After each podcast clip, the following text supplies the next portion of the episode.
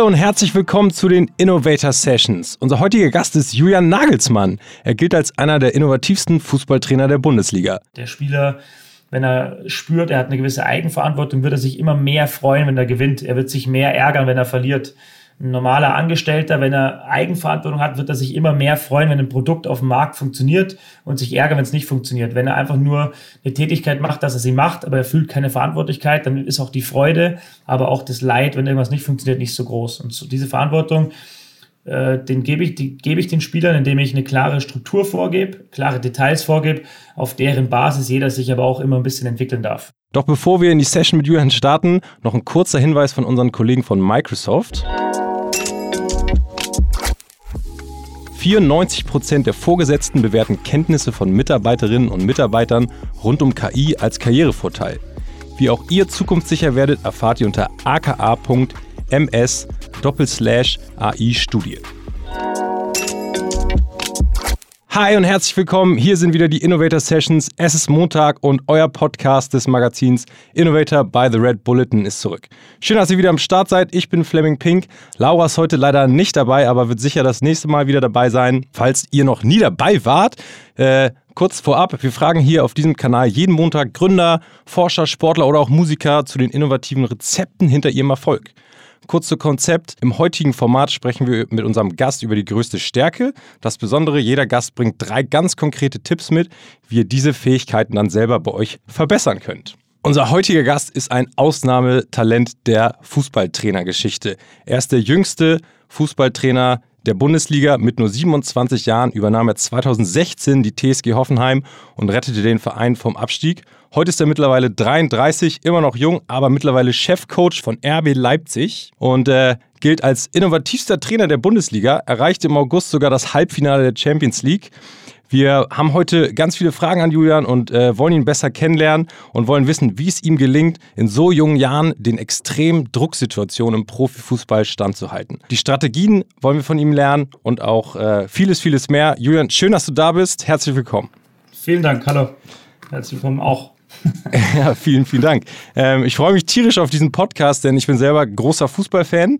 Ähm, jetzt nicht Leipzig, aber ich sitze hier in Hamburg, darum kann man sich äh, ja denken, um welchen Verein es bei mir geht. Aber ähm, St. Pauli. Ja, äh, eher die anderen Farben, aber das ist auch heute äh, zum Glück egal. Ähm, die meisten werden dich kennen, aber falls welche da draußen dich noch nicht kennen, stell dich doch einmal kurz vor, erzähl so ein bisschen von deinem Werdegang und ähm, was du aktuell machst. Ja, mein Name Julian Nagelsmann ist schon gefallen, mein Alter auch mit 33. Ähm, ich bin, um ganz früh anzufangen, im schönen bayerischen Landsberger Blech geboren, ähm, 1987 und war lange Zeit auf dem Weg, Fußballprofi zu werden. Das war auch mein, ja, mein großer Traum und mein großes Ziel aufgrund diverser Verletzungen und ähm, ja, nicht so glücklichen Umständen, was meinen Körper betrifft, habe ich irgendwann äh, mich dazu entschieden zu studieren. Habe erst Betriebswirtschaft studiert bis zum Vordiplom und ähm, habe dann auch mehr oder weniger durch eine, durch eine glückliche Fügung äh, Thomas Tuchel damals Cheftrainer gehabt, der gesagt hat, ich soll mal Trainer probieren. Im Zuge dessen habe ich mein Studium der Betriebswirtschaft abgebrochen und äh, Sportwissenschaften studiert, um die Trainerlaufbahn einzuschlagen, was dann ja, mit, zu Beginn bei 1860 München der Fall war, als Co-Trainer in der U17. Wie alt warst du da? Da war ich, ähm, ja, Übergang zum, zum 21. Lebensjahr. Ich habe äh, bei dem Winter dazugestoßen als Co-Trainer, bin dann im Sommer 21 geworden. Bin dann relativ früh ähm, zu, zu Hoffenheim gewechselt, war da auch am Anfang U17 Co-Trainer bei meinem, bei meinem heutigen Assistenztrainer Xaver Zembrot. Ähm, da nach kurzer Zeit die U16 als Cheftrainer übernommen, was dann relativ schnell gut und erfolgreich funktioniert hat, Gott sei Dank. Und deshalb ich auch relativ früh das Vertrauen bekommen habe, die U19, also die höchste Jugendmannschaft, ähm, hauptverantwortlich zu trainieren. Das mündete dann 2014 äh, in die deutsche Meisterschaft, was ja leider in Anführungszeichen mein bisher größter Erfolg ist. Ich würde gerne auch im Profibereich äh, mal ähnliche Titel erringen, nicht in der U19, aber ähm, da kommen wir vielleicht heute noch drauf, was so auch ja, die Ziele im, im, Leben sind. Und äh, dann war ich mal Co-Trainer bei Hoffenheim bei den Profis und dann relativ früh war klar, dass ich die Profis äh, übernehmen soll nach Hüb Stevens, der dann aber frühzeitig aufgrund von ja, gesundheitlichen Problemen kürzer treten musste, habe ich die Profis im Abstiegskampf von Hoffenheim übernommen und ähm, ja, nach, nach dann dreieinhalb Jahren bin ich zu RB Leipzig gewechselt, wo jetzt meine zweite Saison startete. Ähm, auch ganz okay startete mit, einer, mit einem sehr guten Abschluss der letzten Saison. Das Das ist so mein, ja, mein beruflicher Werdegang. Privat bin ich Familienvater ähm, und auch sportlich außerhalb des Fußballs sehr gerne aktiv und auch viel aktiv. Cool, du hast gerade ähm, schon gesagt, du hast in sehr, sehr jungen Jahren ähm, einen relativ hohen Posten oder auch fast untypischen Posten für, für so ein Alter übernommen. Ähm, da waren natürlich alle Augen auf dich. Ich selber als Fußballfan äh, habe das auch mitbekommen und äh, natürlich beobachtet man dann so eine junge Person und ähm, ist auf der einen Seite unfassbar begeistert, auf der anderen Seite verspürt man auch so einen Druck, den du wahrscheinlich auch hattest in, in, in, diesen, in dieser Phase, wo du quasi eine sehr hohe Aufmerksamkeit bekommen hast von der kompletten Bundesliga oder vom kompletten Fußball. Wie war das für dich? Ja, das Besondere in der Situation war natürlich, dass wir, dass ich einerseits mit sehr jungen Jahren Bundesliga-Trainer äh, werden durfte. Auf der anderen Seite war die Übernahmesituation zu meiner äh, damaligen ersten Bundesliga-Station natürlich äußerst kompliziert mit, ähm, ja, ich glaube, elf Punkten Rückstand aufs rettende Ufer damals in Hoffenheim mit sehr wenig Toren, die wir geschossen haben. Sprich, da war einerseits ähm, Aufmerksamkeit aufgrund meines Alters, mediales Interesse aufgrund meines Alters, aber auch natürlich mediales Interesse, weil die Situation eine sehr schwierige war im Abstiegskampf, was ähm, Hoffenheim zwei Jahre vorher schon mal passiert ist, wo sie in der Relegation gerettet wurden. Ja, und das ähm, war am Anfang natürlich erstmal ein bisschen erdrückend. Ich glaube, das ist ganz normal. Ich habe dann natürlich auch nicht allzu viel Zeit gehabt in der Vorbereitung, weil dieser Anruf, ich müsste jetzt übernehmen, relativ ähm, ja, unverhofft und relativ früh kam und ich hatte dann eigentlich nur einen Tag Zeit, wirklich mich vorzubereiten. Hast Natürlich du gezögert mit der Entscheidung? Nee, gar nicht. Ich war sehr vertraut in dem Verein. Ich habe ähm, das Vertrauen auch gespürt von Alex Rosen, mit dem ich im Nachwuchs schon zusammengearbeitet habe. Das war schon ein Schlüssel, dass einfach Leute da waren, ja, die äh, gewusst haben, dass, dass es was werden kann mit mir. Und dieses Vertrauen habe ich gespürt. Wenn ich dieses Vertrauen nicht gespürt hätte oder vielleicht die handelnden Personen nicht Leute gewesen wären, die ich schon länger gekannt hätte, dann wäre vielleicht ein Zögern da gewesen. So hatte ich äh, in keiner Sekunde das Gefühl, ich müsse nochmal drüber nachdenken, sondern ich hatte gewiss, einen gewissen Plan im Kopf. Das ist auch ein, ein Punkt, wie ich dann mit dem Druck umgegangen bin. Natürlich habe ich mir als Nachwuchstrainer auch die Profimannschaft immer angeguckt.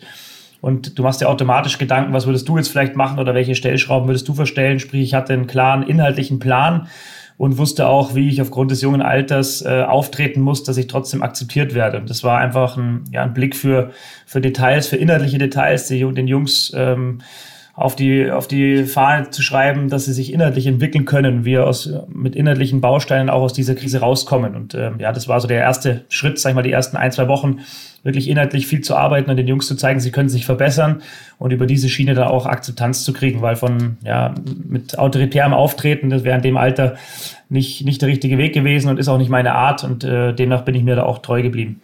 Cool. Ähm, du hast gerade schon ein paar Sachen genannt, die nachher auch in deinen Tipps, die du heute mitgebracht hast, ähm, wieder auftauchen werden. Ähm, ich würde auch direkt da einsteigen wollen, weil ich glaube, diese Tipps sind unfassbar von Mehrwert heute. Und ähm, wir haben als deine größte Stärke hier für die Innovator Session Drucksituationen meistern herausgenommen.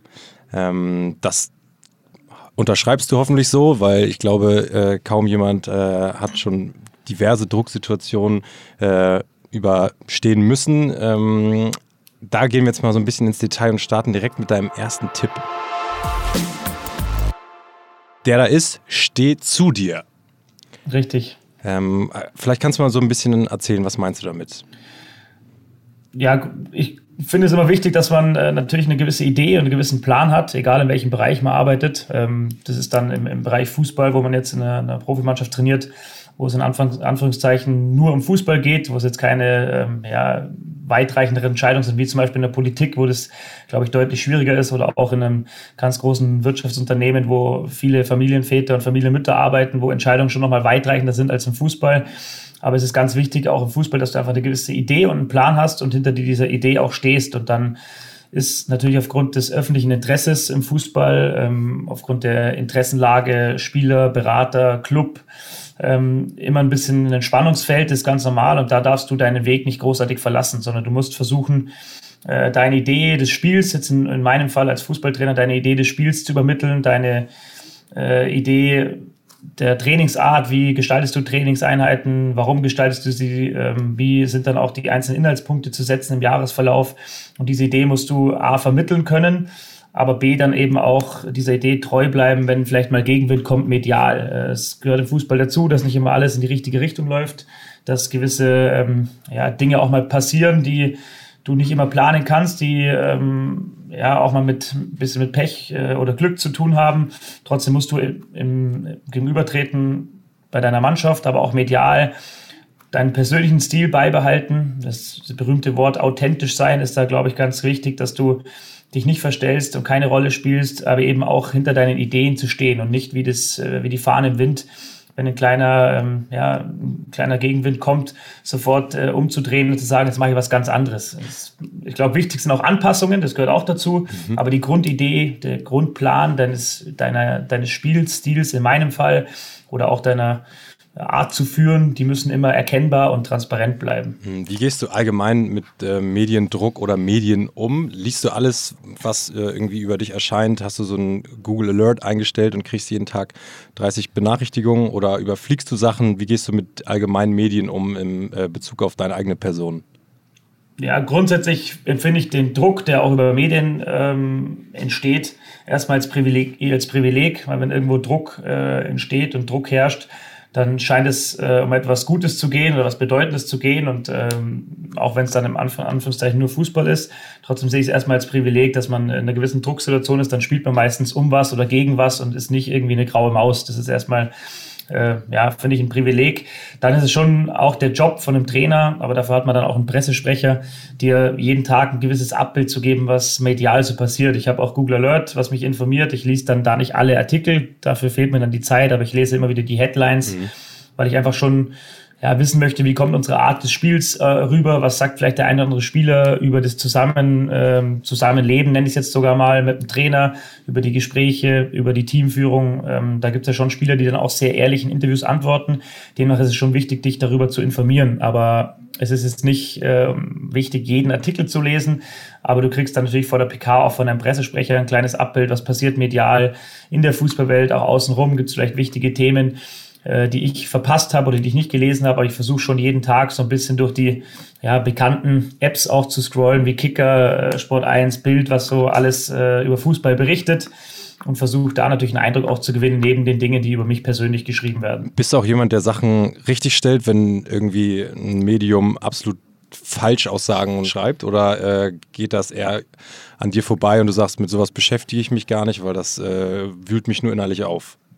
Ich unterscheide da ganz klar, ob es irgendwas Persönliches ist oder die Wortwahl in meinen Augen nicht passt. Dann bin ich schon einer, der das äh, versucht aufzuklären. Hast du da ein Beispiel? Ist, ja, ich finde, oft werden in verschiedenen Artikeln ähm, nicht nur meine Mannschaft betreffend, auch andere Mannschaften äh, mal Wörter wie Versager oder ähm, ja, solche, solche abwertenden, so eine abwertende Wortwahl, die mir dann nicht gefällt. Und dann mhm. kann schon sein, dass ich da mal interveniere und auch den Journalisten anspreche dass ähm, wenn eine inhaltliche Analyse kommt und ein Journalist vielleicht mit der Art und Weise des Spiels nicht einverstanden war und das schreibt, dann ist das, finde ich, völlig legitim. Jeder darf da unterschiedlicher Meinung sein. Das ist ja in anderen Bereichen äh, Politik äh, genauso, dass nicht jeder die gleiche Meinung hat und sich darüber auch äußern darf. Dafür gibt es ja eine freie Meinungsäußerung bei uns im Land.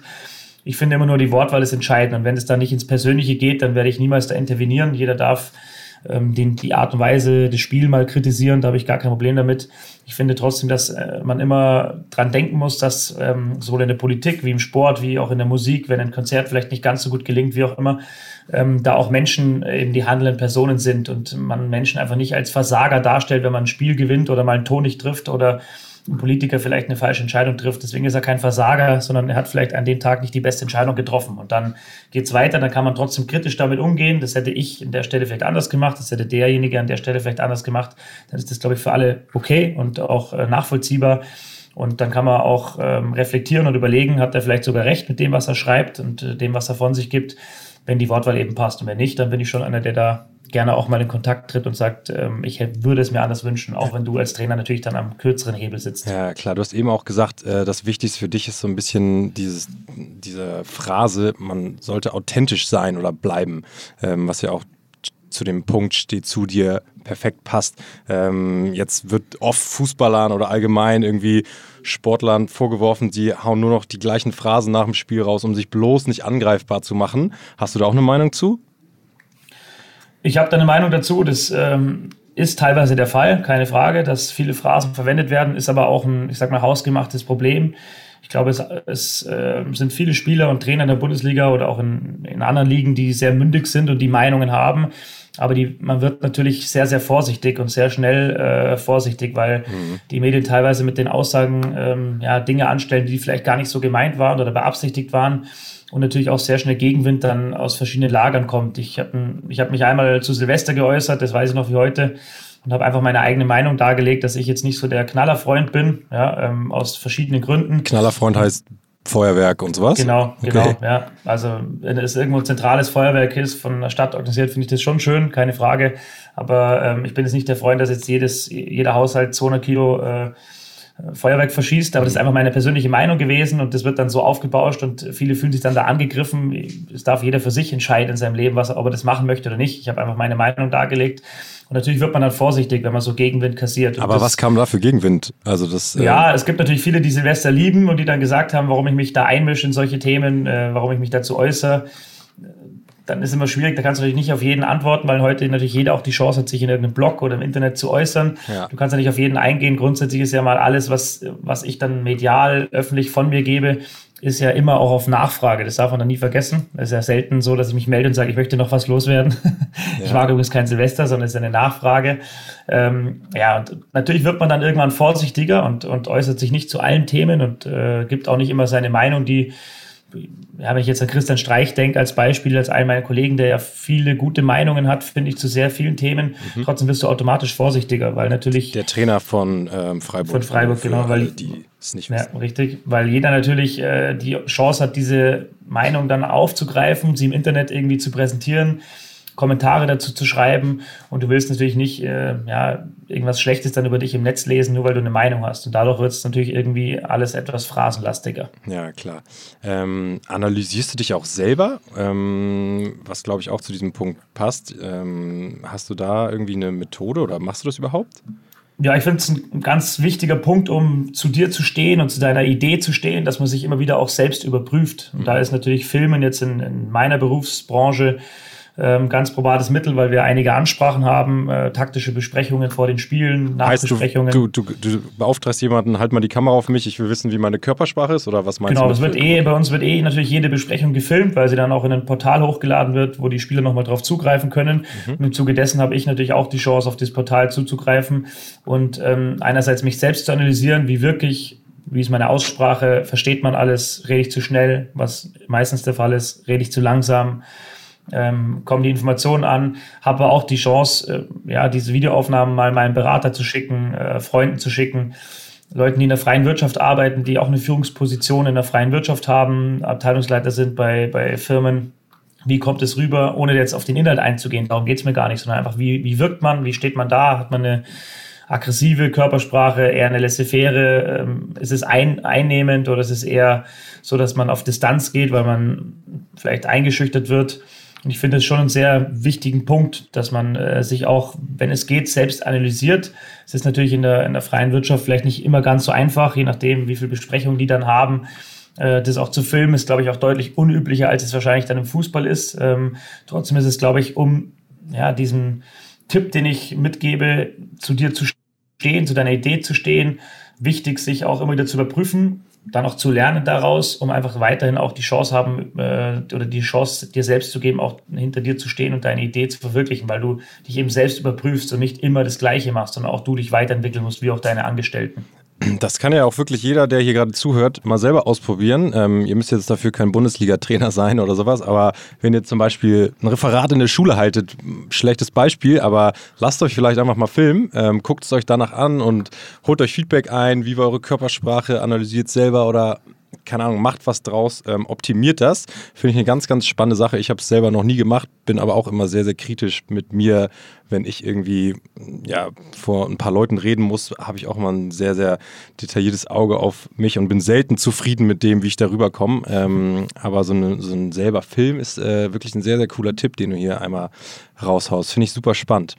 Ja. Holst du dir auch von deinen ähm, Spielern Feedback ein? Weil als Trainer bist du ja automatisch, so kennt man es zumindest, äh, von dem perfekten Bild, bist du ja quasi über der Mannschaft stehend, auch vor der Mannschaft stehend ähm, und so ein bisschen unantastbar. Wenn man den Trainer kritisiert, ist man direkt irgendwie, wird man nicht aufgestellt oder wie auch immer. Wie ist das bei dir? Ja, ich bin ein, Freund davon, sehr viel Nähe zuzulassen. Ähm, ich bin schon nah an den Spielern dran und versuche auch viele Gespräche zu führen. Das gelingt mir mal besser, mal schlechter. Trotzdem versuche ich schon eine Nähe zu den Spielern zu haben, um ihnen einfach auch ähm, dann im Falle dessen, wenn ich sie dann frage, wie irgendwas wirkt oder ob sie zufrieden sind, ihnen die Chance zu geben, auch ehrlich zu antworten. Trotzdem ist dieses Einholen der Meinung, was Spieler über dich haben, meistens über Dritte sinnvoller, weil der Spieler im Angesicht zu Angesicht nie 100 Prozent ja, ganz ehrlich sagen wird, was er mhm. denkt, wenn er denn was Schlechtes denkt, weil er eben ja, die, die Rolle, die Sie gerade beschreiben, dass äh, ich am Ende dann entscheide, ob er spielt oder nicht spielt, den Spieler immer etwas hemmen wird oder auch den, den Angestellten immer etwas hemmen wird, was über seinen Chef zu sagen. Demnach ist dieses Einholen über Dritte, das ist im Fußball oft über die Berater, die natürlich mit Spielern in Kontakt stehen, wo man fragen kann, äh, gibt es irgendwelche Meinungen, gibt es irgendwas, was ihm nicht gefällt oder passt alles. Oder natürlich auch, wie ich vorhin mal erwähnt habe, über Interviews zu lesen, wie antwortet ein Spieler. Und wenn er ein Interview gibt, antwortet er häufig schon sehr ehrlich und das, was er fühlt. Und weil du auch manchmal kritische Dinge über dich liest, das ein Spieler sagt. Also von dem her ist das schon ein ehrliches Abbild. Natürlich versuche ich das auch im Vier-Augen-Gespräch. Und da gibt es auch Spieler, die sich dann öffnen und die auch mal sagen, wenn ihnen was nicht gefällt. ist Es aber trotzdem immer abgeschwächtere Kritik, wie wenn du die Meinung über Dritte holst. Aber natürlich ist diese Meinung extrem wichtig. Für, ich glaube, für, jeden, für jede Führungskraft ist es wichtig zu wissen, was denkt denn der, ähm, ja, der Angestellte von dir oder in dem Fall der Spieler von dir, was hat er für eine Meinung, was kann man vielleicht verbessern, dass er sich wohler fühlt, weil letztendlich geht es darum zu performen, im Fußball nicht anders wie in der freien Wirtschaft, erfolgreich zu sein, äh, Geld zu verdienen. Und der Spieler, wenn er mit irgendwas unzufrieden ist, dann wird er niemals seine Top-Leistung bringen. So ist es in der freien Wirtschaft auch. Und deswegen ist diese Meinung sehr wichtig, um eine gewisse Wohlfühlatmosphäre zu schaffen, in der jeder Einzelne seine Top-Leistung bringen kann, die dann natürlich auch aufs Team wieder abstrahlt und äh, Erfolg fürs Team bringt. Und wie viel Zeit nimmst du dir dafür in der Woche oder am Tag sogar? Ja, ich versuche immer am Tag äh, zwei, drei Gespräche zu führen. Das ist immer ein bisschen abhängig von der Situation, von auch von dem Terminkalender natürlich, was so drumherum ist, ob jetzt äh, viele andere Termine auch bei den Spielern waren, Sponsoring-Termine und sie vielleicht einfach nur nach Hause wollen. Aber es gibt natürlich auch im Fußball öfter mal diese lockere Atmosphäre auf dem Platz, so das Thema One-Minute-Coaching, One-Minute-Talking. Die Chance hast du in der freien Wirtschaft natürlich nicht, nicht so häufig, außer an der Kaffeemaschine. Ich glaube, das ist deutlich schwieriger und deutlich formeller. Je formeller das wird, desto weniger werden die Termine, weil du natürlich immer den Spieler dann einlädst, der kommt dann in dein Büro, das hat immer so einen bisschen ja, strengeren Charakter. Aber Fußball hast du eben oft die Chance, mal in der Kabine, mal in der Kaffeemaschine, mal draußen auf dem Platz nach dem Training und so ähm, hast du schon immer die Option, ein bisschen viel Austausch mit den Spielern. Das stelle ich mir, ja, wenn ich jetzt ein Abteilungsleiter wäre, ähm, bei einer Firma deutlich schwieriger vor, weil es dann immer so ein, ja, so ein, den Charakter des klassischen Feedback-Gesprächs hat. Aber das muss es gar nicht immer haben, sondern Fußball ist es angenehmer, dass es auch über ganz andere Kanäle häufig geht. Das klingt ja sehr, sehr detailverliebt und sag ich jetzt mal, du guckst auf jede, jede kleine Schraube, die nachher das große Ganze ausmacht, was die perfekte Überleitung ist zu deinem zweiten Tipp, den du heute mitgebracht hast. Der da ist, konzentriere dich auf die Details. Ähm, du hast jetzt zum Beispiel ähm, 2016 Hoffenheim vom Abstieg bewahrt. Ähm, da gibt es so eine Geschichte, dass du das Wort Abstieg nie in den Mund genommen hast, sondern hier einfach äh, dich auf die kleinen Schrauben konzentriert hast. Erzähl mal selber, was ist da deine Methodik? Ja, ich bin kein großer Freund davon, immer Situationen zu beschreiben oder Situationen äh, mit den Spielern zu besprechen, die A in der Vergangenheit liegen, sondern sich mit Dingen zu befassen, die man beeinflussen kann. Das ist natürlich das Hier und Jetzt und, und die Zukunft. Und ähm, im Falle des Abstiegskampfs, wenn du immer wieder das Wort Abstiegskampf in den Mund nimmst, jeder Spieler, der lesen kann, und das können alle, sehen die Tabelle ja selbst in dem Fall und äh, wissen dann, okay, man ist im Abstiegskampf, da bringt mir das nichts, wenn ich immer wieder äh, wiederhole, Männer, wenn wir heute nicht gewinnen, dann sind wir noch mehr drin im Sumpf, wenn wir heute nicht gewinnen, sind wir noch mehr im Abstiegskampf, sondern es geht ja darum, den Spielern eben die Details an die Hand zu geben. Und da geht es erstmal in, in kleinen Bausteinen, bis dann irgendwann komplexer wird, die Details an die Hand zu geben, äh, wo sie erkennen, so kann ich mich verbessern, um das nächste Spiel zu gewinnen. Es geht nicht darum, das nächste Spiel zu gewinnen und du bist sofort aus dem Abstiegskampf raus, sondern es geht einfach darum, erstmal, die, was kann ich machen, um ein Spiel zu gewinnen? Also so komplett inhaltliche Bausteine. Welche Details beachte ich, um mehr Tore zu schießen? Welche Details beachte ich, um die nächsten drei Punkte zu holen? Und dann geht es im nächsten Spiel einmal wieder darum, einen kleinen Rückblick in der Analyse. Was muss ich besser machen vom letzten Spiel? Das ist aber einfach für die Lernkurve. Und dann geht es wieder um weitere Details. Wie kann ein Spieler sich inhaltlich verbessern? Da bringt mir eine Situationsbeschreibung nichts sondern es geht tatsächlich um einzelne Bausteine, die jeder einzelne Spieler machen muss in verschiedenen Phasen oder die jeder einzelne Angestellte machen muss. Dann geht es um Bausteine, die diverse Gruppen machen müssen, ja, die, die Abwehrkette, die Mittelfeldkette, die Stürmer.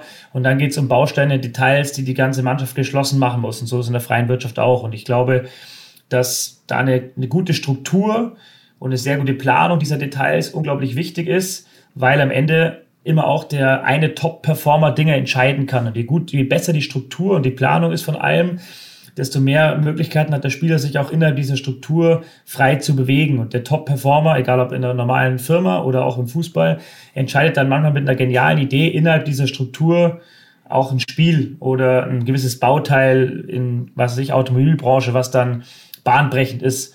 Und wenn der, der einzelne Top-Performer aber irgendwann vielleicht nicht mehr weiter weiß und sagt, oh, jetzt bin ich ein bisschen übers Ziel hinaus, dann weiß er genau, wie komme ich zurück, was sind die Leitplanken, woran muss ich mich halten, welche Struktur, welches Detail gibt der Trainer vor, was immer funktioniert.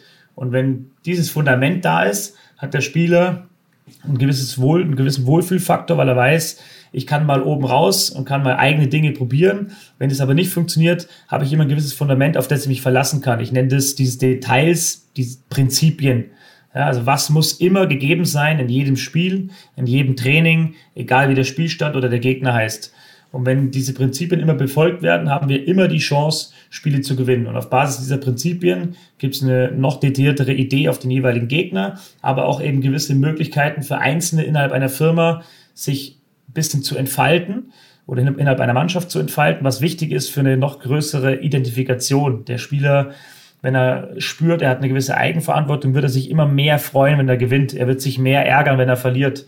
Ein normaler Angestellter, wenn er Eigenverantwortung hat, wird er sich immer mehr freuen, wenn ein Produkt auf dem Markt funktioniert und sich ärgern, wenn es nicht funktioniert. Wenn er einfach nur eine Tätigkeit macht, dass er sie macht, aber er fühlt keine Verantwortlichkeit, dann ist auch die Freude, aber auch das Leid, wenn irgendwas nicht funktioniert, nicht so groß. Und so diese Verantwortung, den gebe ich, die ich den Spielern, indem ich eine klare Struktur vorgebe, klare Details vorgebe, auf deren Basis jeder sich aber auch immer ein bisschen entwickeln darf.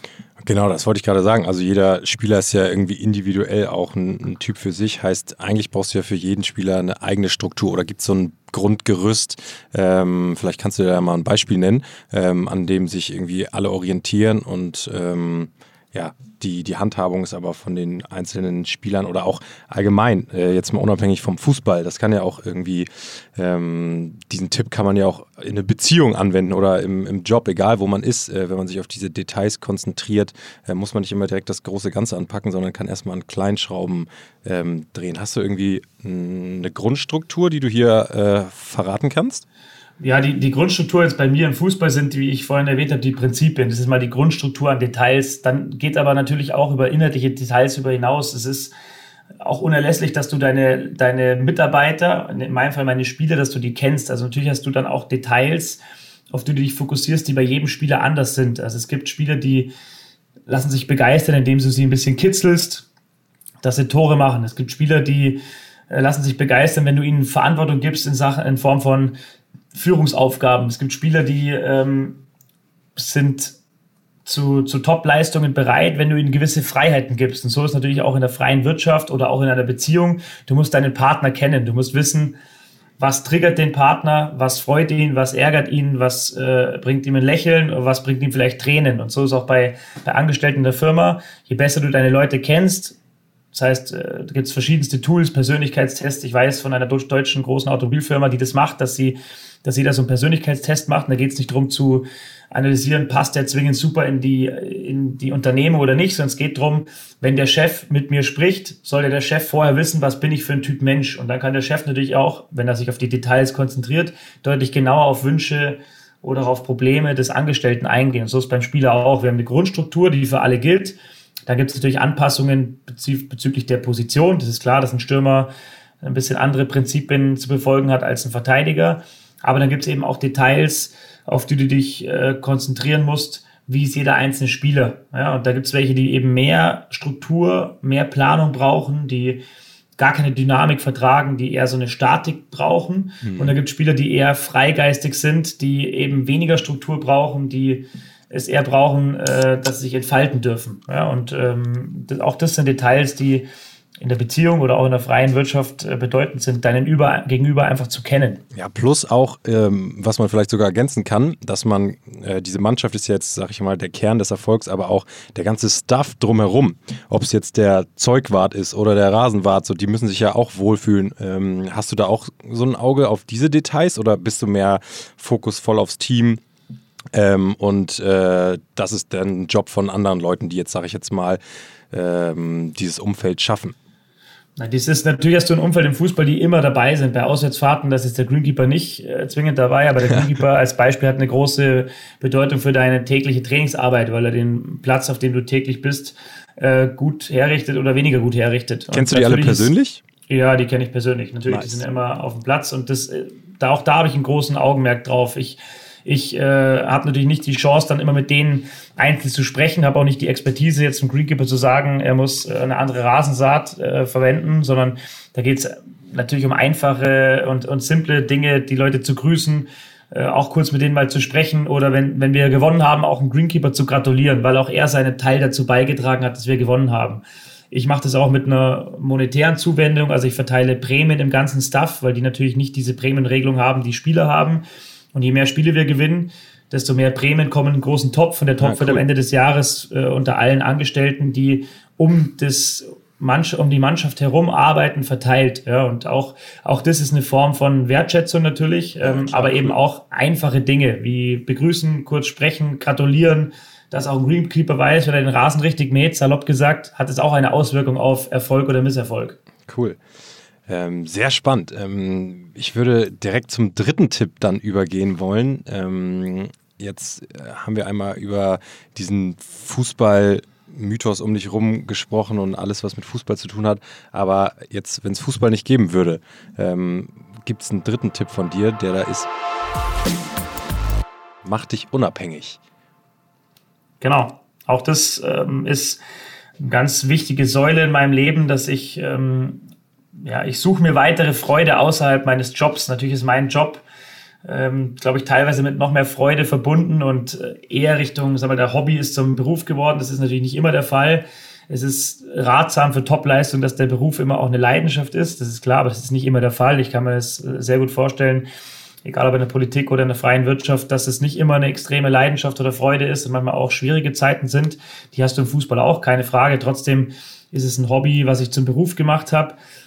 Aber es ist für mich ganz wichtig, dass ich mir weitere Freude suche in meinem Leben. Was meine ich damit? Ähm, unabhängig machen dahingehend, einerseits auf der emotionalen Seite, das heißt, du hast mal einen Misserfolg im Spiel, du spielst nicht gut, verlierst, äh, der mediale Druck wird groß, der Verein baut Druck auf und du kannst bewusst das Büro zumachen und du weißt, du gehst nach draußen und du hast dir was gesucht im Leben, was dich glücklich macht. Ja, sei es bei mir Mountainbike fahren, sei es natürlich Zeit mit der Familie, das ist hoffentlich für die meisten Familienväter so, aber natürlich auch andere Dinge, Zeit für dich selber. Äh, Kanu fahren, Kiten gehen, Mountainbiken, Snowboard fahren, da kann jeder für sich definieren. Aber ich finde es sehr, sehr wichtig, eben nicht 24-7 an deinem Job zu hängen, weil ich äh, finde, dass wenn du 24-7 nur den einen Job machst, kannst du den Job nicht mehr 100% gut machen, weil irgendwann bist du einfach leer.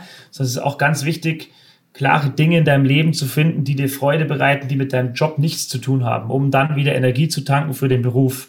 Unabhängig dahingehend aber auch, dass man sein Lebensglück nicht nur definiert mit dem Beruf. Ja, das heißt, auch ich habe äh, die klare Vorstellung, wenn ich mal kein Bundesliga-Trainer bin oder mal viele Spiele verliere und entlassen werde, dass ich trotzdem noch ein ordentlicher Mensch bin und ein glücklicher Mensch vor allem, was wichtig ist. Ja, ich bin nicht abhängig von dem, was ich hier mache. Ich mache das gerne, freue mich auch jeden Tag ins Büro zu kommen und sehe es auch als Privileg an, diesen Job zu haben, äh, der sehr besonders ist.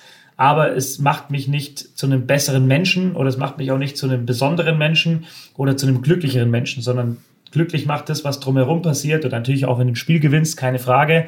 Aber ich kann auch Glück finden, wenn ich diesen Job nicht habe. Und das ist ganz, ganz wichtig, dass man in meinen Augen ganz, ganz wichtig, dass man sich Freude außerhalb seines Berufs bewusst sucht. Und wenn man Probleme hat, mit äh, ein Hobby zu finden oder sagt, ja, ich habe kein Interesse, dann finde ich es wichtig, Dinge auszuprobieren, einfach zu machen, mal keine Ahnung, ich gehe Go-Kart fahren oder ich gehe äh, wandern oder ich gehe mache mal einen Kite-Kurs und dann oder mache Tanzkurs, ganz egal.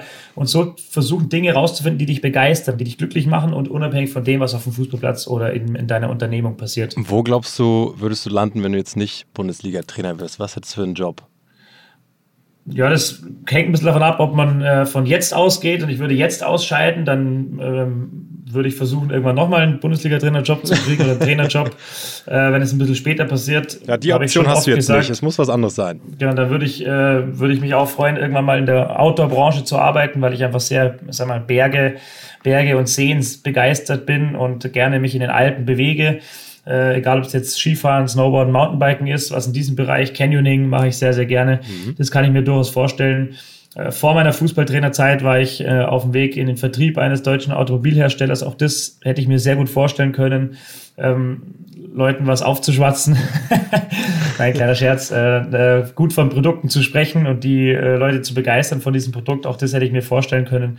Ähm, ja, also ich, ich hätte schon Ideen, wenn's, wenn jetzt heute der Olli Minzloff anruft und sagt, morgen geht es nicht weiter, dann wüsste ich schon, was ich machen soll. Okay.